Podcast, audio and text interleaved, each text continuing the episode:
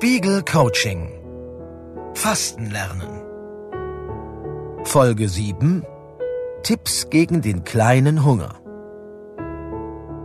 Das Abendessen war lecker und satt ist man eigentlich auch. Und trotzdem ist die Tüte Chips nach dem Tatort leer. Bei manchen Snacks können wir einfach nicht mehr aufhören, wenn wir einmal angefangen haben. Doch warum ist das so? Wissenschaftler aus Erlangen beschäftigen sich schon seit einer ganzen Weile mit diesem Phänomen der hedonistischen Hyperphagie, wie sie die Snackattacken nennen. Bei Versuchen mit Ratten wollen sie eine Art Naschformel herausgefunden haben. Ein bestimmtes Verhältnis aus Fett und Kohlenhydraten, das Lebensmittel besonders attraktiv macht. Jetzt haben die Forscher eine Untersuchung mit Menschen gemacht. Ein Ergebnis? Je dicker jemand ist, desto stärker wird beim Chipsessen sein Belohnungszentrum im Gehirn aktiviert. Für ihre Studie gaben die Wissenschaftler knapp 20 Männern und Frauen erst Kartoffelchips zu essen und drei Tage später Zucchini. Davor und danach wurde ihr Gehirn jeweils im Kernspin durchleuchtet. Das Gehirn reagierte demnach besonders stark auf den Genuss der Chips, und zwar ähnlich wie zuvor bei Ratten beobachtet. Die Ratten bevorzugen eindeutig das Verhältnis von ungefähr 35 Prozent Fett zu 45 Prozent Kohlenhydraten. Dieses Verhältnis haben außer Chips auch viele andere leckere Schweinereien wie Schokolade oder Nuss-Nougat-Creme. Die Erklärung der Erlanger Forscher das Säugergehirn ist nicht nur auf hohen Energiegehalt aus, sondern auf dieses Mischungsverhältnis. Das spricht das Belohnungszentrum besonders gut an. Manche Forscher vergleichen die Wirkung von Essen auf das Gehirn mit der von Drogen, wobei der Botenstoff Dopamin eine große Rolle spielt. Sie fürchten auch beim Essen eine Art Teufelskreis. Man braucht immer mehr von einer bestimmten Substanz, um den gleichen euphorischen Zustand, das gleiche Belohnungsgefühl zu bekommen. Man wird süchtig danach. Der Forscher Andreas Hess hat daher einen Rat an alle, die das Phänomen mit der leeren Chipstüte nur allzu gut kennen. Bewusst drangehen.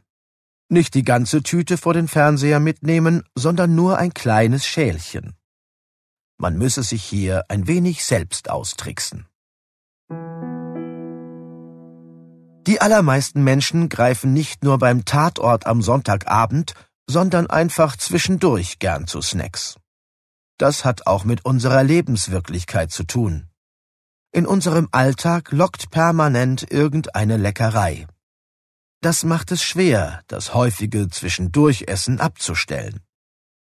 Aber es ist möglich, diese Gewohnheit bewusst abzulegen. Dafür gibt es folgende Übung nicht knabbern. Legen Sie fest, ob Sie in den nächsten Tagen nur drei Hauptmahlzeiten oder drei Hauptmahlzeiten und eine gezielt festgelegte Zwischenmahlzeit, beispielsweise Obst oder Gemüse oder Vollkornbrot, zu sich nehmen wollen. Halten Sie auch fest, wann Sie die Hauptmahlzeiten ungefähr essen wollen und wann die Zwischenmahlzeit stattfinden soll. Und dann probieren Sie einen Essalltag ohne weitere Snacks aus. Tipp Wenn Sie gern Süßigkeiten essen, können Sie diese in Maßen als Nachtisch nach der Hauptmahlzeit zu sich nehmen. Wenn Sie gern salzige Snacks essen, gestalten Sie eine Hauptmahlzeit des Tages eher deftig. Beides hilft, zwischendurch weniger in Versuchung zu geraten. Wenn Sie gerade einen guten Modus mit dem Intervallfasten gefunden haben, konzentrieren Sie sich auch weiterhin vor allem auf dieses Vorhaben und sehen Sie diese Übung locker. Damit die Woche ohne allzu viel Zwischendurchknabberei gelingt, geben wir Ihnen hier noch ein paar Tipps an die Hand. Nehmen Sie am besten mindestens zwei der Ratschläge aus der Liste in Ihre Wochenplanung auf besonders wenn sie von sich wissen, dass sie gern und viel zwischendurch naschen. Weg damit. Verbannen Sie Süßigkeiten und Snacks aus Greifnähe und stellen Sie alle Vorräte in den Keller, auf den Dachboden oder in einen verschließbaren Schrank. Kaufen Sie gut ein. Gönnen Sie sich in dieser Woche einen gesunden Einkauf mit viel Gemüse, Nüssen und Zutaten für Hauptmahlzeiten. Probieren Sie es mit Kochen und dem schönen Anrichten von Mahlzeiten, so dass Sie etwas haben, auf das Sie sich freuen können. Genug von allem. Essen Sie sich bei den Hauptmahlzeiten satt. Wählen Sie für den Speiseplan viel Gemüse, Vollkorn und andere gute Kohlenhydrate. All das macht länger satt, ohne zu viele Kalorien mitzubringen. Trinken Sie viel Wasser zwischendurch. Das führt dazu, dass man weniger Snackhunger hat. Wenn Sie merken, dass der Süßigkeitenhunger kommt, suchen Sie nach passenden Alternativen. Der Fastenarzt Helmut Lützner rät dazu, sich in Momenten der Gier bewusst zu machen, welche sinnliche Erfahrung einem jetzt gerade fehlt. Will man in etwas Knackiges beißen? Etwas im Mund zergehen lassen? Etwas Weiches essen? Sobald Ihnen Ihr Bedürfnis klar ist, wird es einfacher, es durch einen gesunden Snack zu erfüllen. Knabbern Sie Möhren, beißen Sie in eine saftige Orange, löffeln Sie einen weißen Joghurt. Solche Snacks zwischendurch sind zwar auch nicht eingeplant, aber viel besser, als sich zu quälen und dann Süßigkeiten zu verschlingen. Und noch etwas.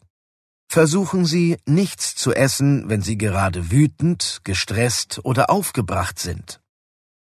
Wer sich aufregt, greift oft reflexartig nach dem nächsten Snack und isst auch meist zu viel.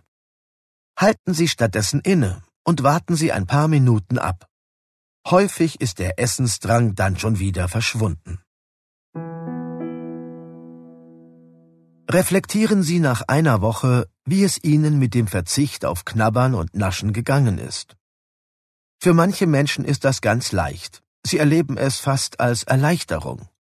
Für andere ist es schwer bis unmöglich. Falls Sie zu dieser Gruppe gehören, bleiben Sie gelassen, dann ist es halt so.